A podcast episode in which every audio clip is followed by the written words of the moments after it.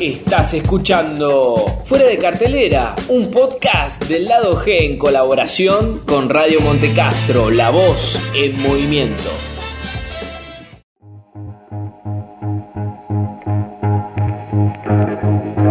Bienvenidas y bienvenidos a un nuevo episodio de Fuera de Cartelera. Mi nombre es Tomás Ruiz y en este viaje que realizamos a través de las diferentes décadas del cine, hoy vamos a hacer una parada en la década del 40, más específicamente en el año 1948 y que sirvió para dar un salto en la carrera de este famoso director. La película que vamos a hablar hoy es The Rope o La Soga, una película de Alfred Hitchcock. Para hablar de La Soga, tengo el honor y el privilegio de tener como invitado a un amigo, a un colega, a un profesional y a un futuro director de cine. Yo digo que es un director de cine. Emilio Guazzaroni. ¿Qué haces, Emilio? ¿Cómo estás? Qué buena, qué buena presentación. La verdad que es un placer estar acá para hablar de, de Rope, de, de Hitchcock. Bueno, confío en que vas a estar a la altura, por eso semejante presentación. Eh, y antes de empezar a hablar propiamente de la película, decime un poco qué te parece a vos la peli. ¿Te gusta, no te gusta? La peli a mí me, me voló la cabeza. La vi a- a- hace un par de años, cuando recién arrancaba a estudiar cine. Me encantó el- la forma de, narrar a partir de, un intento de plano secuencia que en esa época no se podía. Eh, hay, cortes que, están marcados que se notan, pero que genera en una sola locación una situación de suspenso, de, drama, de, de misterio eh, teatral. Eh, me parece que, que lo más importante de esta película es cómo se manejan los personajes adentro de la escena para que dentro del plano la composición esté adecuada para que ellos en sus diálogos eh, se, se puedan ayudar y se puedan ir se puede ir desarrollando las acciones a partir de los diálogos entre ellos me parece que la película es impecable Eh, estamos hablando de una película del 48 Exactamente, Eh. sí, del 48. Y me voy a agarrar un poco de lo que decís. Creo que a, a mí personalmente lo que más me gusta es ese aspecto teatral que vos decís. Como en un solo lugar, con muy pocos personajes, te pueden plantear una historia y de a partir, obviamente, de la mano de Hitchcock, cómo esa historia va tomando relevancia a pesar de lo... A ver, no es peyorativo, pero la historia tampoco que tiene grandes elementos como para decir, bueno, este es un guion espectacular ni nada. Es muy bueno, sí, eso es innegable. Pero lo mejor de acá es la dirección. Eh, eh, tiene, el guion es muy simple se puede hablar con spoilers así que estoy en, estoy en todo Y no mi sé, derecho. fue hace 71 años, no sé si se puede hablar con spoilers. estoy en mi derecho de poder de poder contar un poco la trama pero la, la historia va de que arranca la película arranca mm, eh, ni siquiera te muestra el cuerpo de, de David pero están metieron en teoría al cuerpo de David dentro de una mesa de un, de un cajón Sí, una especie de cajón para situarnos bien, si querés, podemos decir concretamente qué es la peli. La peli es dos amigos de facultad, colegio, Sí. se ve con una relación de bastantes años, que deciden matar a un tercer amigo. ¿Por qué lo matan? Una cuestión de diversión. Sí, do- dos amigos de clase alta en Claro, Nueva sí. York, en la Nueva York de los 40, eh, que van a la facultad y tienen todos los privilegios intelectuales y económicos para poder hacer lo que quieran. Entonces, bueno, eh, la peli arranca con el asesinato de este tercer compañero, amigo, y con la confesión o con el, con el establecimiento de que hoy va a haber una fiesta y de que ellos lo mataron ahí para probar un punto social, un ejercicio, un experimento social. Sí, un ejercicio que había hecho uno de los profesores, que era como una teoría que, que él realizaba, como esos, esas teorías, me, me parece que es otro punto fuerte de la, de la historia, que es como esa gente que, que arma teorías y se hacen los intelectuales o que tienen como ideas súper profundas de la sociedad y que pueden manejar, y que en realidad la idea del, del profesor es una idea fascista, de que, el- de que alguien puede quitarle la vida a las personas que tienen eh, menos coeficiente intelectual o que son menos importantes Sí, para bueno, la eso sociedad. se, se dice mucho a lo largo de toda la peli, que es este tema de la relevancia social, ¿no? La gente inferior Claro. y la, la parte de la sociedad superior. De cómo para algunos es un crimen y para otros es una forma de, de expresar arte. Claro. Creo que eh, así mismo incluso lo menciona en un, en un diálogo. E- Es exactamente eso, es arte y, y es muy interesante en, en la parte del armado del guion cómo, cómo el arte se vuelve importante cuando otro lo puede lo puede observar, lo puede asimilar y lo puede interpretar. Si una obra de arte no la ve nadie, ¿es una obra de arte? Entonces el protagonista se ve decidido desde el principio a, a- a que se conozca lo que él hizo con su amigo, a que el profesor conozca lo que hicieron para que pueda así eh, descubrir su, su inteligencia o como que lo pueda para tener un reconocimiento de parte del profesor que parece como un un amor al Exacto, profesor, sí. parece como una está, está como enamorado Un profesor que es James Stewart, James bajo el nombre de Rupert, Sí. y que a su vez es invitado a la fiesta también. sí Porque no, no es eh, decirlo, no es aleatorio quién va a la fiesta, sobre todo porque ellos, esto siempre se dice mucho en la patología del, del asesino en serie, de como que quiere que lo descubran claro y así se, se completa su, su locura. Repasando está Rupert, que es el profesor, está el padre de David, la comprometida, comprometida se sí, dice, ¿no? sí, la comprometida de David De David, otro compañero y bueno, ellos dos. Y la chica que limpia. la chica claro Entonces, la, la importancia de David es mucho más que solamente que fue asesinado. De hecho, en los, en los créditos finales, es como que David toma otra relevancia y todos los personajes están descritos como la madre de David, Sí. el tío de David y demás. como si el protagonista fuese David, que, al- que no aparece en ningún momento, pero toda la trama se da a partir de David.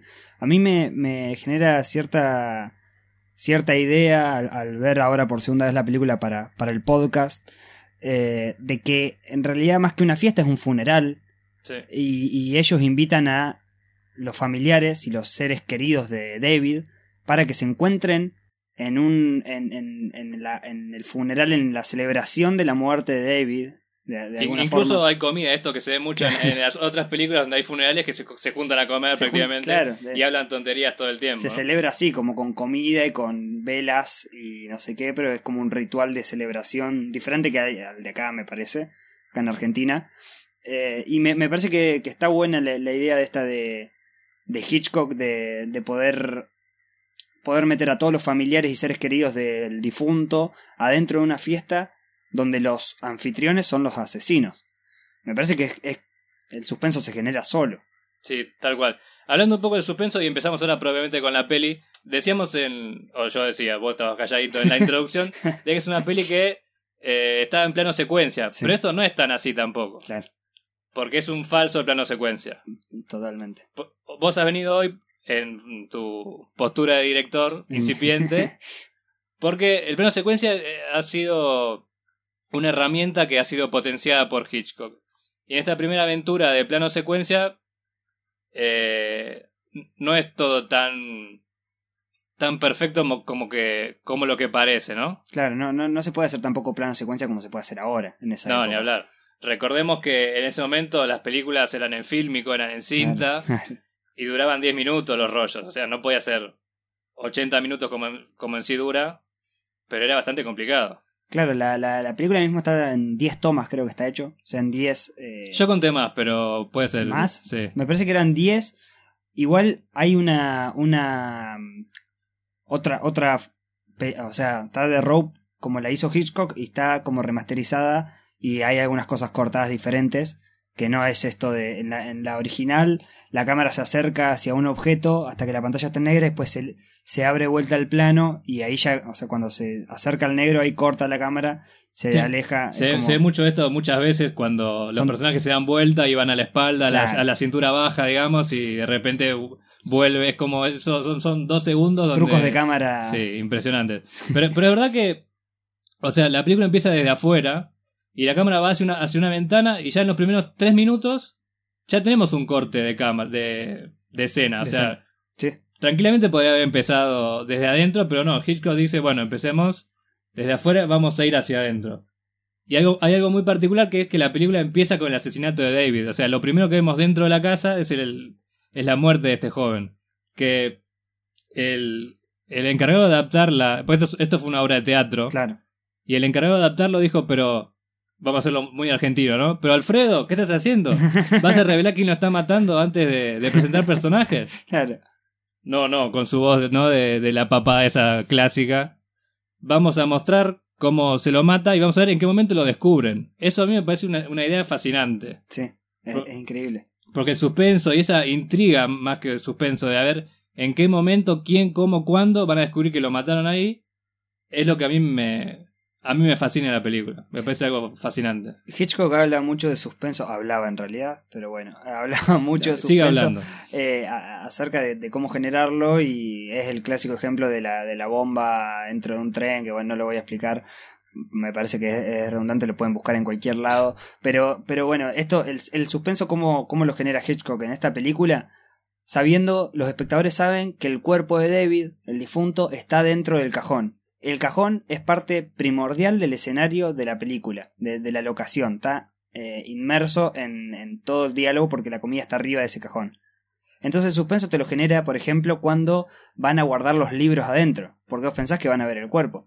Entonces cuando se acercan las personas a abrir el cajón para, para guardar los libros, donde está el cuerpo de David, justo viene el protagonista, eh, Brandon, Brandon, el Brandon, protagonista, sí. eh, viene y lo frena y dice, no, paren, eh, dejen los libros arriba de la mesa, yo después los guardo, como que la, la intenta pilotear así para que no, para que no Debo descubran. confesar que en esa escena y después hay en otras más que me puse muy nervioso. Sí, Y me puse nervioso la primera vez que lo vi hace ya varios años. Lo- me volví a poner nervioso antes de venir a hablar acá. Y quizás me, me vuelva a poner nervioso cuando la vuelva a ver. Creo que son estas películas donde el suspenso no se termina nunca. Aunque ya sepas qué va a pasar en qué momento, con, qui- con quién es siendo partícipe, te vas a sorprender igual. Me parece que eso es una algo invalorable. ¿no? es una herramienta, eh, un uso de la herramienta del suspenso increíble, como el género lo lleva a, las bases.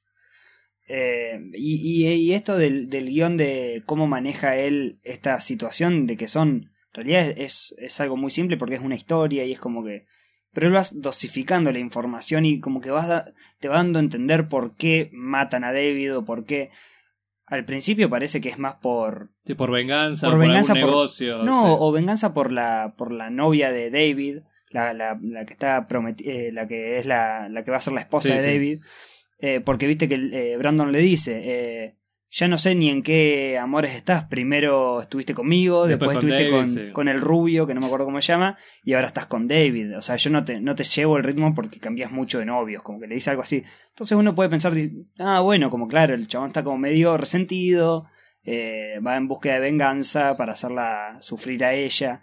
Y después no, es más un amor con el, con el Con- Con profesor el crimen, sí. eh, y con el crimen y con esto, con esta teoría de... de Algo poder- mucho más abstracto, ¿no? Uno puede pretender que es algo que se puede ver, que se puede tocar, pero no es una teoría Claro, y es una forma de también de, de cómo la, la clase alta siempre... per- percibe el mundo y lo que tienen por debajo. y cómo pisotean a los de abajo sin... eh, es como, bueno, pero lo hice, ¿me entendés? Como el chabón al final de la película dice como... No entendés lo que hice, es como que soy un maestro, como soy un maestro en lo Sí, que hago. llevé a la práctica la, la teoría. O sea, vos, Rupert, no pudiste y yo lo hago y me ven con ojos de bicho raro. Claro, y, y mismo le... Rupert eh, se le, Sí, se queda plasmado, ahí se se, le queda como traba la cabeza. ¿Qué hiciste? ¿Qué hiciste, Entendi- entendiste, entendiste todo mal. Eh, era Nancy Duplá rubia. eh, sí, no, eh, claro, no, no entiende qué, qué pasó. Qué, o sea, esto era una teoría, pero no. Y, y me hiciste darme cuenta que, que soy un pelotudo en algún punto, porque ¿cómo, cómo se me puede ocurrir semejante idea tan catastrófica? ¿Cómo, ¿Cómo puedo creer que estoy por encima de las personas? Ahí hace una bajada de línea Hitchcock clarísima Sí, en el discurso de, de, de Rupert, que te dice qué es lo que está bien y qué es lo que está mal por sí, para no dejar a libre Sí, interpretación. porque si no después, co- como pasó en su momento incluso, porque esto, esto es después de la, de la Segunda Guerra y muchos consideran esta película como medio propaganda nazi, como esta, este tema, ¿no? De superior-inferior. Sí. Y estaba, o sea, armó un revuelo tremendo para la época. Imagínate, salir de un contexto y volvés a entrar, no está muy bueno. Obviamente, no, no entendieron bastante la bajada que vos decís. Claro, claro, claro. Eh, es eh, importante también dejar en clara la idea eh, como director por una cuestión de que se te puede malinterpretar y, y puedes estar dando un mensaje horrendo, como, como esto de que alguien puede estar por encima de la vida de otra persona. Entonces me parece que necesitaba sí o sí ese diálogo de, de Rupert para, para bajar a tierra todas las ideas que tenía Hitchcock y cómo en realidad se estaba riendo de, o riendo no, se estaba, estaba como eh, desenmascarando a la clase alta de Nueva York en, en esa época. Más allá de eso, eh, siguiendo eh, un poco en la línea de, de lo que es el, el guion que, que por muy simple que parezca, tiene, tiene muchas cosas que hacen a la narración. El, la, la anécdota del, de los pollos Increíble, sí. es impresionante. Es impresionante. Yo creo que todo lo que es construido en base a que Rupert llega al, al departamento cambia por completo la película, incluso a los mismos, eh, a, los personajes, Sí, habiéndolo ellos invitado. sí, sí. sí. Es una, o sea, a cada uno de los invitados que vienen a este funeral, fiesta, como, como quieran decirle, son, pre- son intrusivos por ellos. Le abren la puerta o la ama de llaves, qué sé yo. Rupert entra directamente, nadie le abre la puerta. Y cuando vos lo ves parado en una esquina, viendo todo el panorama, ya decís, este tipo es diferente a todos Sí. los otros que estaban ahí. que, que claro, el actor también es como emblemático. Sí, no, la- el estirpe James Stewart como diciendo, bueno, se acabó la joda. Claro. Y todo, todo se revoluciona cuando aparece él. Sí. Y él To- Todo toma un doble sentido, toma, todo toma una trascendencia diferente. Las risas, las miradas, la, la mirada de, del personaje de Brandon cuando, cuando se da cuenta que está ahí es como diciendo, la puta madre, Claro. llegó y ese momento de que me califiquen el trabajo práctico. ¿me Claro, entendés? claro, claro. Llegó el profe. Sí, Llegó el profe. exactamente. ¿Y ¿Cómo, tengo exactamente. que, ¿Cómo puedo caerle bien al profe? Eh, y, y- y con invitados que nada que ver, como la madre y el padre de David, ponele que era como, ¿por qué están invitados estos dos viejos?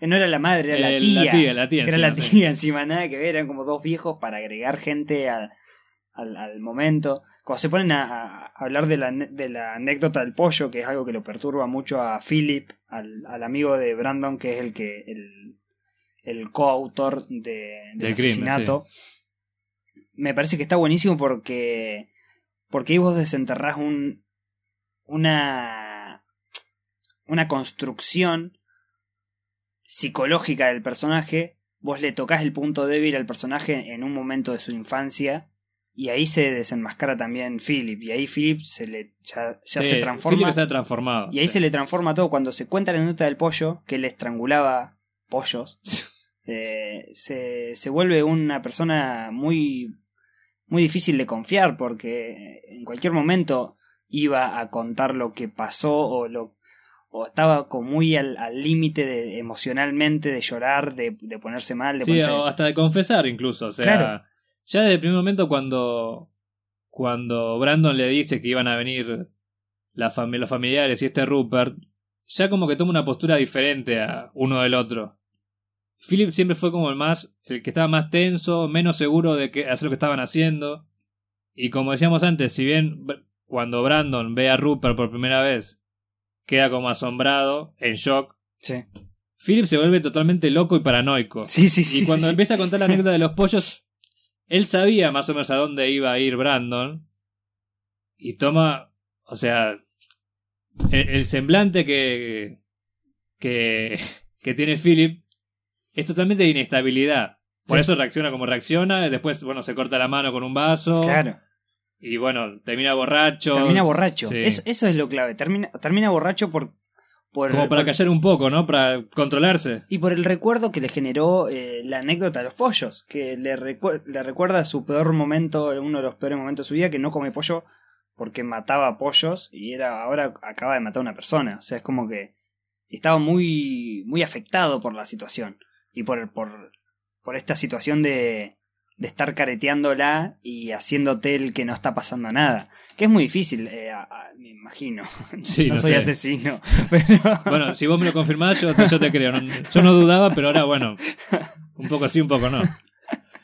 Debe ser muy difícil eh, aparentar que todo está bien cuando acabas de, de cometer semejante acto y vos estás tratando con sus familiares, no ni más ni menos. Y además haber sido amigos, es como Sí. algo todo muy loco. Yo creo que ahí, como, como estamos diciendo en la escena de, de los pollos, es donde empieza a crearse esta tensión de la cual Hitchcock se agarra y te empieza a meter adentro de la película y te dan ganas de que digan, bueno, Rupert está ahí metido en el cajón, vayan, a- vayan y ábranlo.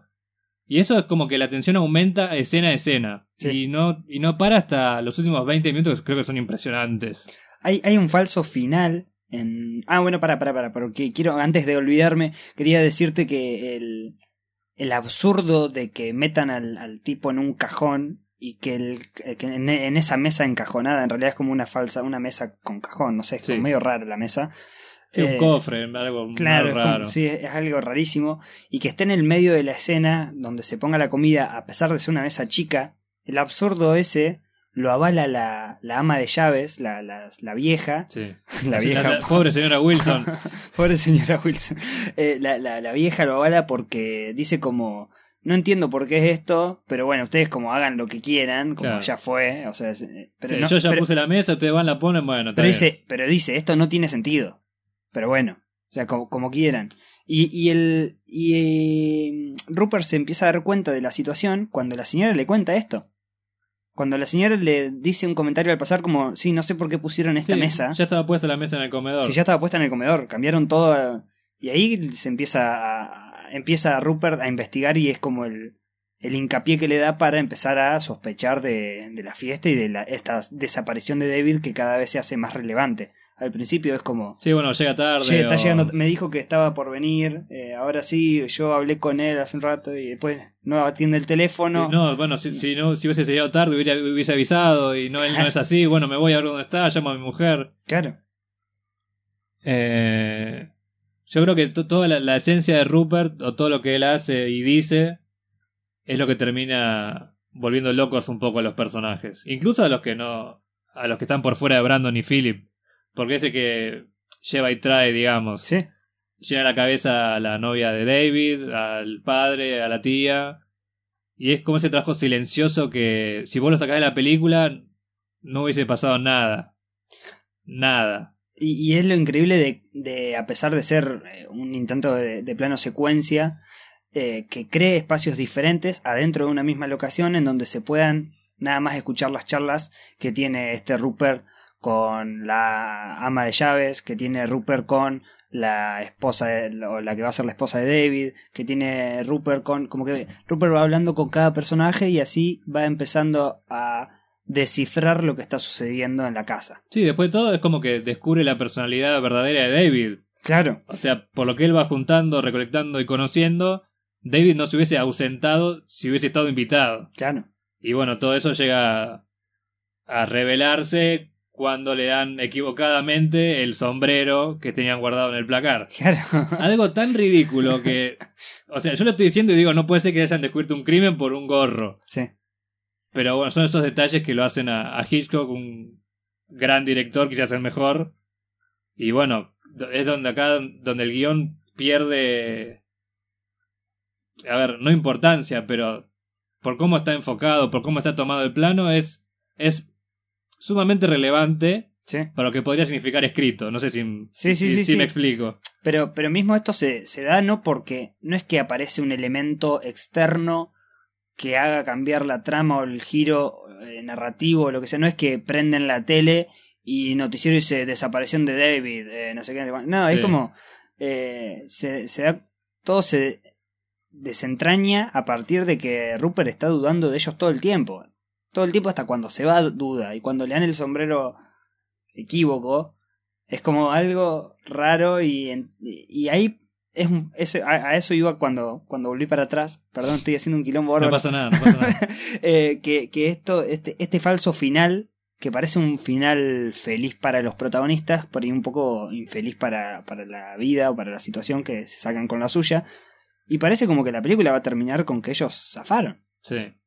Bueno, en ese regreso de Rupert, yo creo, ahí es lo que te decía que en los últimos 20 minutos me parecen fantásticos porque Es tremendo. creo que son 14 minutos donde hay dos planos secuencia diferentes, donde la tensión ahí explota, Sí, donde Rupert es disculpame que te diga así, pero el plano donde Rupert recrea el crimen es tremendo. con un con una subjetiva es algo precioso, Objeto- precioso, precioso de ver. Objeto por objeto mientras habla. Sí, es como sí. acá hicieron tal cosa y acá tal otra y el sillón y la casa que y todo lo lleva al cajón. No sé si te pasó a vos, creo que de, de estar hecho para esto, ¿no? Pero el tema de. Yo me imaginaba a los actores haciéndolo. Y eso me acuerdo calcado la primera vez que la vi. Incluso flashé de ver a David sentado. O sea, así, así de loco me puso la película. Claro, claro, claro. Sí. Es que te hace imaginar cosas, es muy. es muy ilustrativa. O sea, es Sí, muy gráfica. cual, sí. El- el- además, él lo que está haciendo no es tanto repasar el crimen, sino dónde dejó la cigarrera. Sí, bueno. Pero uno ya sabe que está hablando del crimen, no que está hablando de lo que del objeto que se olvidó, que en definitiva está arriba del cajón. Pero él está, hace todo un recorrido hasta que llegan arriba, arriba del cajón y ahí eh, se termina como de, de definir lo, lo, que sucede. Me parece que, que se genera una tensión tremenda en esos últimos 15 minutos que es cuando, cuando se le acerca la cámara en, en estos, estos, planos, porque también eh, tiene tiene una importancia de, de, seguimiento, bueno, teatral, pero que es eh, impecable en el momento que, no sé, por ejemplo, se acerca a la parte de los bolsillos de, de Brandon. Sí, donde tiene el arma. Donde tiene el arma, pero yo no sé si no me había dado cuenta o no. Y claro, tiene él, él había guardado el arma ahí Sí. y es como que vos te empezás a acordar y que decís, claro, tiene sentido que el, que el director te esté remarcando. eso, ¿no? que- porque te está remarcando que acordate lo que se había puesto en, en el bolsillo.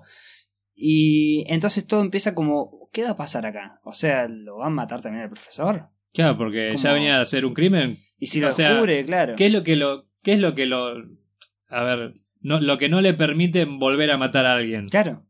Yo creo que en esto tiene mucho que ver el tema este de ser inferior, superior. Y el respeto que le tiene a Claro. Rupert es una cosa terrible. Claro.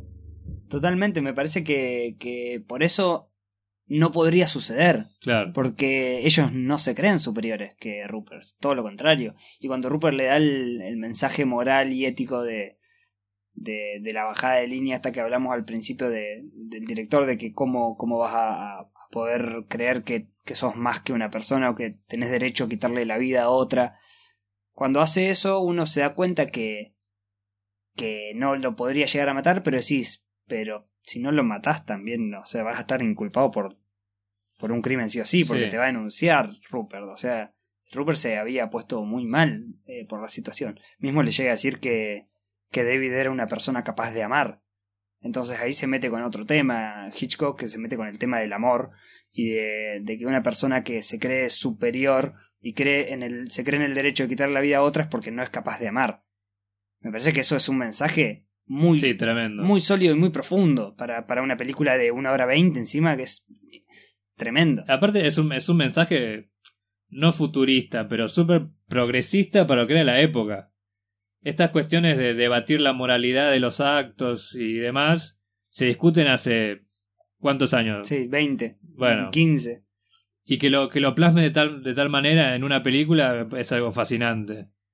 Esas son como la- las mejores cosas que puede tener la película, a pesar de obviamente de la propia historia. Creo que el, subtexto que se encuentra y, cómo está cómo está filmada por esto que es un paso adelante en la historia del cine y demás, son como las dos grandes los grandes focos de atención que, despiertan la película. Claro, sí, totalmente. Eh, me, gustó mucho esto de que de- del falso plano de secuencia, obvio, pero que también el fondo juegue con eso de Nueva York oscureciéndose. Bueno, porque claro, mientras, sí. mientras viste que Nueva York también hay como una. Es, es Gotham, Gotham City, al Sí. que le gusta Batman lo va a entender. Eh, la ciudad se oscurece y todo se empieza a hacer espeso, todo se vuelve eh, tenso. No hay ya. eh, no hay caras de buenos amigos. Sí, parece muy tonto decirlo, pero es como que no hay luz y todo se vuelve todo se ilumina. oscuridad y peligro. Sí, sí, pero se ilumina en la escena. La escena eh, se vuelve. eh, se, se vuelve brillante en, en, en- en resolución, en lo que es la resolución por lo que viene creando a partir de toda la, la película. Me parece que ese también es un rasgo muy positivo de la película que, que no sé realmente cómo lo, cómo lo habrán hecho, me parece magnífico. Bueno, el tema, el tema, todo el tema de la luz, eh, dicen que el rodaje fue muy, muy quisquilloso y que ya habiendo grabado toda la película, eh, Hitchcock quiso volver a hacerla porque no le daban las luces del fondo, no le daban una continuidad exacta. no. Entonces el rodaje se extendió como por un mes y medio y tuvieron que volver a grabar las escenas. Y viste que no parece, o sea, parece realmente que es un plano secuencia. Sí, sí, sí, parece que podría estar tranquilamente grabado todo en una, en una sola toma. O sea, si no te das cuenta, si No. si no, si no advertís los movimientos de cámara, porque en definitiva nosotros estamos hablando de esto, pero mucha gente que, que ve una película por ahí no se da cuenta cuando la cámara se mueve o cuando Claro. no, sino que es natural. incluso en esos cortes que son raros para lo que propone la película, tampoco que te das mucha cuenta cuando, cuando corta directamente otra cosa. Claro. Ah, Creo que el plano más, eh, el más destacado que sí se nota es cuando enfocan a, a la novia de David. Ahí sí es como que, bueno, si esto venía por un, por un lado de... Si esto venía por acá, ¿por qué fuiste por allá? Sí. Pero después no, no tiene mayores inconvenientes. No, no, es no. muy natural, creo que eso es lo... Otra cosa que lo hace fantástico. Sí, mismo eh, estuve leyendo algunas cosas ahora antes de venir y leía que los, los personajes mismos, los actores digo, eh, al ser todo, intentar hacerlo todo de una, son cinco minutos, diez minutos ponerle de una toma, al hacerlo de una por ahí o se confundían o se no sé qué, y, y- y leí que intentaron apoyar como un vaso en el en el en el cajón y le erraron porque estaban mirando para otro lado y uno de los asistentes lo agarró antes de que se caiga para que no haga ruido porque el sonido se graba directo y que también pasaba que no sé uno de los había obviamente travelings por todos lados o sea Sí, obviamente la, vías. la puesta en escena, lo que se ve, es como que todo está perfecto, impoluto, Claro. pero debe, ser, debe haber sido un desquicio filmar algo así. no claro lo, lo que es el set de grabación es vías para que el carrito de la cámara avance Sí, que- que vaya, que se venga. mueva para que se mueva porque si no no se movería y que uno de los uno de, también de los asistentes de cámara se, se trabó con una de las, de las rueditas y hizo mierda y como que lo agarraron y lo tiraban para atrás para que no se meta en cámara porque también todo muy costoso en esa, en esa no, época. bueno, no, es, no es como ahora que vos prendés la cámara y puedes filmar lo que quieras. No, aparte, hablando de esto de los costos, un millón y medio de dólares gastaron en ese momento. Claro. Y para los 40, un millón y medio de dólares era algo bastante relevante. Era plata. Me, me imagino en el, en el picheo de la película, Hitchcock diciendo, no, quiero hacer todo un plano secuencia grande, una película de una hora y veinte. No sé, cómo- está bien que es la primera película que se donde él fue productor y quizás tenía un par de, de licencias, pero de su plata, digamos. claro, pero si hubiese sido un par de años atrás, creo que sería bastante difícil. Sí, te dicen que es una locura. Además, filmar en color en esa época, que es su primera película a color. Claro. Está bien que igual ya viene también de un. Viene de, de, de pelis sólidas como para poder hacerla también. No es que. No es que te cae. Te caigo yo. A decirte claro. que vamos a hacer una locura. Que vamos a filmar- más presupuesto. que vamos a filmar todo arriba de un helicóptero. Me decís, bueno, no, Emi, no podemos contratar un helicóptero. Todavía no, hace un par de hitazos antes. Pero, pero le salió muy bien. Y eso que no es eh, de las películas más reconocidas. No, O sea, tal cual, sí. Yo pensaba eso y es como que tiene cinco, cinco obras maestras y esta está en un segundo plano. Obviamente es un peliculón, creo que ningún director puede hacer una película como esta. No, O bueno, muy pocos, quizás, no, no lo sé la verdad. Pero es como que siempre se lo reconoce por las mismas películas. Vértigo, eh, psicosis. Psicosis, La La ventana ventana indiscreta, sí. Siempre son las mismas 3, 4, 5 películas, pero esta no se le da. A, a- a la soga no se le da una importancia tan grande. sí. Es algo, es algo muy, muy, muy peculiar realmente. Bueno, no hablamos de la soga. Bueno, sí, la soga es un elemento... De, literal, literalmente, es, es un elemento formidable Sí, para la película. sí. A mí me, me voló la cabeza el plano. Recordemos que a David lo ahorcan con una soga. Sí, sí, Porque claro. Quizás eh, Sí. del otro lado piensan que lo ahorcaron con las manos. No, no, con, Con una, una soga. soga. Con una soga súper insulsa, súper ridícula. Una soga Cualquiera, gris, blanca, es como una soga normal. Y, y cómo la soga se empieza a volver importante a partir de que le- la soga la ven que sale del cajón y Philip se empieza a- volver loco. Se empieza a volver loco desde ahí, de desde que sale del cajón que no puede ni sacar la soga del cajón. Cuando Brandon la agarra y va a la cocina a llevarla, la me- puerta... Me, encantó, me encantó esa escena, me encantó. La puerta hace el movimiento del El vaivén, vaquero, el sí. vaivén del... Me parece una locura, me parece una, una hermosura. Sobre todo cu- cuando la deja sobre el cajón, la ¿no? tira, la tira así como desde arriba, me parece como... Y con una cara de felicidad. Sí, sí. Eh, Que encima ahí el vaivén, el vaivén de la puerta es como que, bueno, primero se va rápido y vuelve lento, como para que se vea todo entero. Claro. Es fantástico. y, y mismo la soga después tiene relevancia cuando le ata los libros con la soga. y la cara Philip- de Philip cuando ve que está atado a los libros, como diciendo... ¿Qué estás haciendo, boludo? ¿Le diste, le diste la soga con la que mataste al hijo? ¿Te Claro. está cargando? Es como, es como le estás eh, pasando el, el coso por la cara. ¿me claro. Se entiende, se entiende. no quise ser muy brusco. No, no pasa nada. Pero sí, bueno, el tema, el tema de la soga es. e incluso la primera vez que la vi, no me había dado cuenta. Ajá. Y ya, bueno, obviamente la segunda y la tercera vez, y cuando uno empieza a leer y demás, Le da es súper obvio y me sentí como un estúpido cuando la primera vez que la vi, ¿no? Pero No, pero pasa Puede porque, pasar. porque uno mira una película para para disfrutarla y para mirar también otras cosas. Por ahí muchas cosas te pasan desapercibidas y por eso yo siempre digo que la segunda vez que miras una película de Hitchcock es mucho mejor que la primera vez.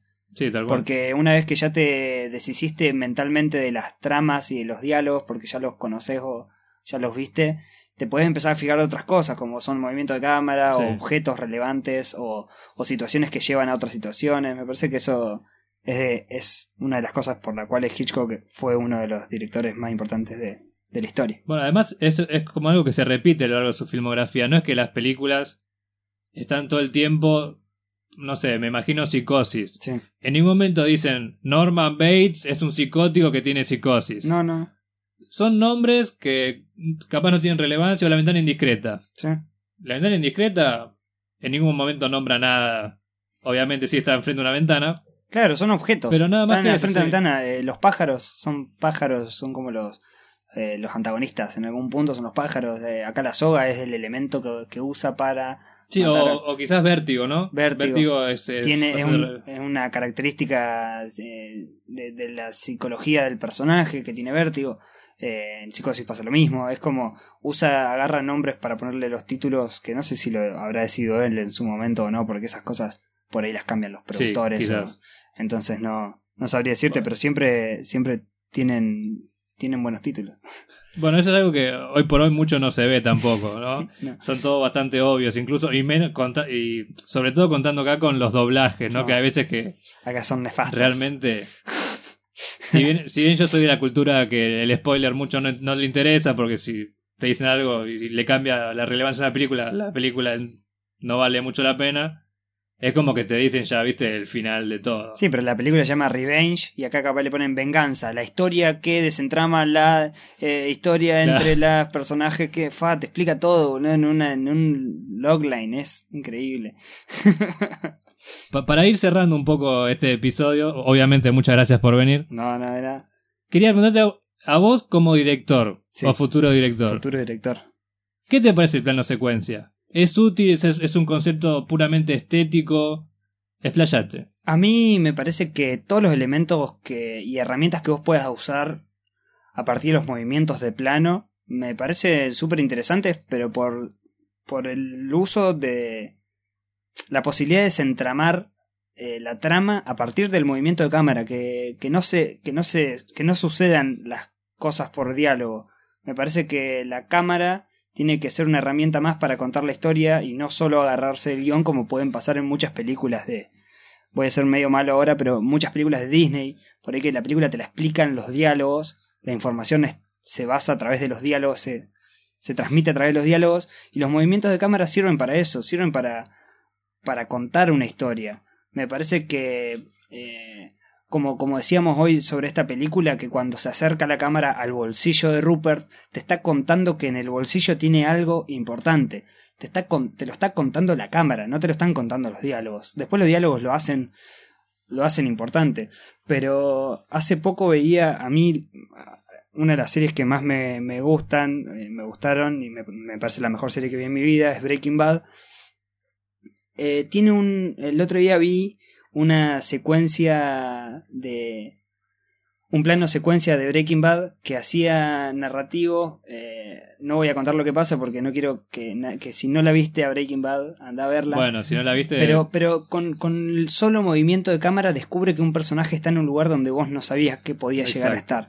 Y eso me parece que lo hace nada más el, el movimiento de cámara, que se vuelve una herramienta intelectual y súper creativa. Entonces, Emilio Guazzaroni, Sí. Bot sí. vos sí, y en, en algún de tu filmografía esperemos que tengas un, una película en plano secuencia. igual- Ahora es mucho más fácil igual. Igual, ahora es mucho más fácil, pero igual... Sigue eh, siendo complejo, No pero es claro, más fácil. todavía no. Las personas por ahí que no, que no agarran una cámara, que, que está perfecto, no, no llegan a entender la dificultad de, de la cuestión. Por, no por solo por el movimiento, que eso se puede solucionar con un traveling o, o con un Steadicam Sí. o con qué sé yo, con lo que quieras, sino por la iluminación. Lo más complicado es poder mantener todo iluminado mientras vos vas moviendo la cámara. Exacto, sí, la, la luz es un tema que no mucha gente como que le pone el ojo a eso y es algo fundamental la luz. fundamental. Porque si vos no lo iluminás bien, Si no hay luz, no se ve. exactamente. Eh, y, y- y más allá de eso, muchas películas usan plano secuencia o películas o series o lo que sea que no son Relevantes. no son relevantes y que lo podrías haber hecho cortando el plano y es menos costoso, menos laburo y exactamente igual. No, Claro, pues- algo no es bello porque se mueva o porque no se mueva, sino por lo que por el objetivo que tenga. Por eso yo te preguntaba acerca de la, de la relevancia más allá de lo estético. Mm. Porque podemos ver películas como en Berman, por ejemplo, o no sé. Que también son falsos, eh, falsos Sí, no, secuencia. seguro. O en, o en Clímax, la, nueva- la última de Gaspar Noé, Sí, donde está bien, sí, hay plano secuencia, queda muy bonito, pero pero para ¿hubiese cambiado algo que si fuera plano por plano a plano secuencia? Pero, por ejemplo, eh, ah, nada que ver, nos vamos a ir a Berman, ¿no? Pero si no la vieron, vayan a verla. Pero en un momento, eh, a mí, eh, yo estoy a Botsi y Ñarritu. Muy bien, muy bien. Mucha gente no, pero bueno. Eh, la cámara lo si- sigue al personaje, ponele, y sigue al personaje. eh, eh, empieza, hay alguien tocando la bata, ¿no? Afuera del, del teatro, tocando la batería. Sigue el personaje, hace no sé qué cosa, un recorrido. Cuando vuelve, el chabón sigue tocando la batería. O sea, es. Es interesantísimo Sí, el uso del plano secuencia en ese, en ese caso porque no es que la batería fue algo que, que le pintó en ese momento, sino que es parte de, la, de toda la narración. Recordemos que estos dos, estos dos ejemplos son falsos plano secuencia. Falsos Sobre todo en. Berman, que, Sí. bueno, claramente. Sí, sí, Pero si quieren del otro lado ver una película en plano secuencia real, eh, les recomiendo que vean El Arca Rusa del 2002 y una película llamada Empire, que es de Andy Warhol. Esta película es experimental, dura más de 8 horas y es Andy Warhol filmando el Empire State sí. de 10 de la noche a 6 de la mañana, 3 de la mañana, no me acuerdo. Andy, realmente. Andy Warhol es un culiado que se ha filmado durmiendo con él. Pero bueno, es un, es, un, es un experimento con patas Andy Warhol Sí. y se consigue muy fácil, está en YouTube. Si tienen 8 horas al pedo, yo digo que, que la vean. Si no, bueno, no. La, no, No la lo vean. adelantan, viste, cuando pones el puntito rojo y lo avanzás, bueno, es igual. Eh, así que bueno, gracias Emi por venir. Nos pueden escuchar en.